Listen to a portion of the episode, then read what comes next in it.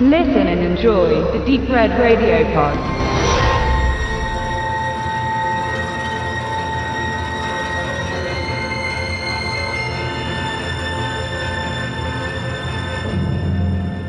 Das Märchen vom sozialen bzw. gesellschaftlichen Aufstieg, trotz aller Widrigkeiten, ist besonders in den USA eng verbunden mit dem Traum vom Tellerwäscher zum Millionär dessen Ursprung sich weit vorm Hollywood-Traumkino der 80er und 90er Jahre im 16. Jahrhundert findet.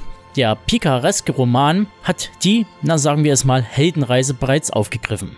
Das Wort picaresk leitet sich vom spanischen picaro zu Deutsch Schelm ab und schildert, auf die Literatur bezogen, aus der Perspektive seines Helden, wie sich dieser in einer Reihe von Abenteuern durchs Leben schlägt. Der Schelm stammt aus den unteren Gesellschaftsschichten und ist deshalb ungebildet, aber bauernschlau. Er durchläuft alle gesellschaftlichen Schichten und wird zu deren Spiegel. Der Held hat keinen Einfluss auf die Geschehnisse um ihn herum, schafft es aber immer wieder, sich aus brenzligen Situationen zu retten. So die allgemeine Definition nach Wikipedia. Auf Stephen Gackens Film Gold bezogen, bekommen wir eine Geschichte präsentiert, die, wenn man die zeitgemäßen Schicksalsschläge aller Hollywood außen vor lässt, in einer Zeitblase gefangen scheint und irgendwo in den 80er bzw. 90er Jahre angesiedelt werden könnte. Eine Phase, in der man pikereske Filme wie Jerry Maguire, Ein Concierge zum Verlieben oder Die Glücksritter bewundern konnte. Filme also, die sich dem uramerikanischen Traum auf die Fahne schrieben und propagierten. Nichts ist unmöglich. Jeder kann es schaffen, abseits der sozialen Herkunft seiner Helden, den Drachen erschlagend, das halbe Königreich mitsamt der Prinzessin bekommen. Aber nur weil der Held immer an seinen Traum festhielt und das Ziel klar vor Augen hatte. Gold erzählt eine ähnliche Geschichte, die zu Teilen auf wahren Begebenheiten beruht und mit reichlich Drama und noch mehr Spielzeit aufgefüllt wurde. Doch um was genau dreht es sich bei Gold?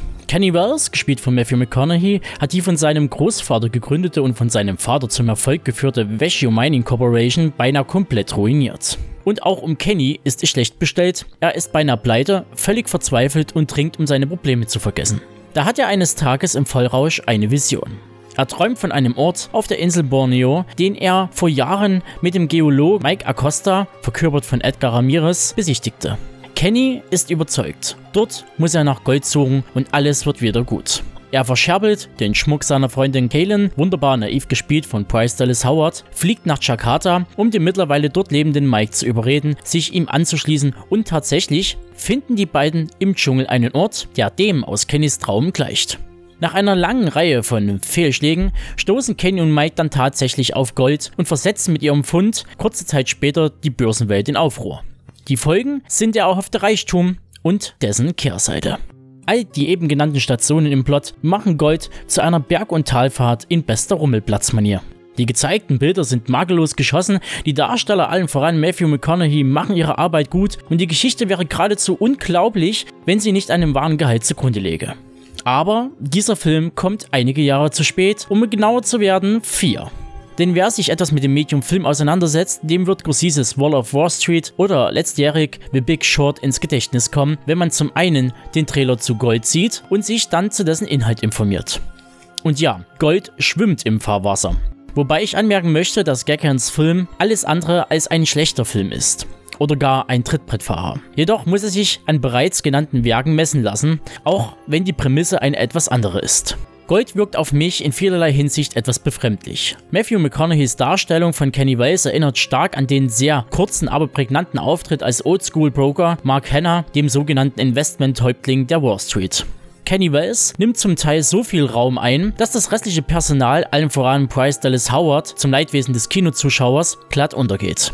McConaughey weint, spuckt und schreit sich mit großen Gesten die Seele aus dem Leib und da liegt auch schon der Hase im Pfeffer begraben. Es ist eine One-Man-Show, gefüllt mit viel heißer Luft, die man locker in 90 Minuten hätte erzählen können. Doch das ist nur die Spitze des Eisbergs. Die Für und Wider, also eine Empfehlung bzw. ein Abraten zu Gold, liegt eng beieinander. Für den Film spricht der tolle Cast, der sich zuweilen in den Nebendarstellern zeigt. Stacy Keach, American History X, Megan Blair, Blue Ruin und Green Room oder Bruce Greenwood, bekannt aus Star Trek und der AMC-Serie Mad Men, um ein paar zu nennen. Ebenso wie die bereits erwähnte Bryce Dallas Howard, bekannt aus Black Mirror Staffel 3 oder Lady in the Water, oder ihr Schauspielkollege Edgar Ramirez, Girl on the Train oder Vantage Point, zu Deutsch 8 Blickwinkel. Was wieder als Kontra ausgelegt werden könnte, ist der Einsatz der Musik. Immer schön alles auf den Punkt. In einer Szene zum Beispiel betritt Kaylin das erste Mal die Lobby des Waldorf Astoria im nächtlichen New York. Passend dazu muss natürlich die New Wave Musik aus der Schublade geholt werden. Für den Autonormalzuschauer sicherlich kein Beinbruch, aber für mich war dies wenig originell, sondern passte sich am ehesten dem überschaubaren Konzept des Films an. Naja, und irgendwann kommt dann auch das große Finale. Kein Twist, alles ist vorhersehbar, denn das wahre Leben schrieb bereits die Geschichte, die sich mit wenigen Griffen nachkugeln lässt. Jene beruht auf dem Pre-Ex-Skandal und ging somit in die kanadische Geschichte ein. Im Grunde genommen war es der Vorläufer für die weltumspannende Bankenkrise und Immobilienblase im Speziellen, bei der sich viele Parallelen zum Pre-Ex-Skandal finden lassen. Die Euphorie, die Gier der Aktionäre, das Ausblenden von Unstimmigkeiten, die Aufdeckung des Skandals und die verbreiteten Investoren. Besonders hart hat es viele kleine Privatanleger getroffen, die ihr Erspartes durch falsche Versprechen verloren haben. Ich kann die Intention der Macher hinter Gold sehr gut verstehen angesichts dieser Fakten. Aber die Umsetzung und die verschobene Kinoauswertung um fast ein ganzes Jahr kommt dem Werk schlecht zu stehen. Darum komme ich jetzt mal zu meinen abschließenden Worten.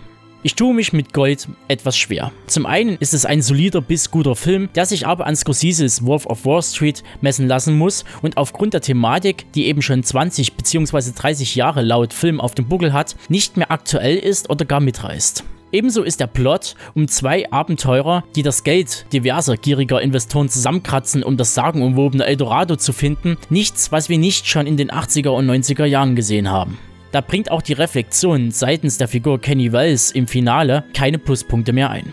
Also fassen wir zusammen. Gold ist durchaus sehenswert, wer ihn allerdings verpasst, braucht nicht traurig sein, denn es ist kein Jahrhundertwerk der Filmgeschichte.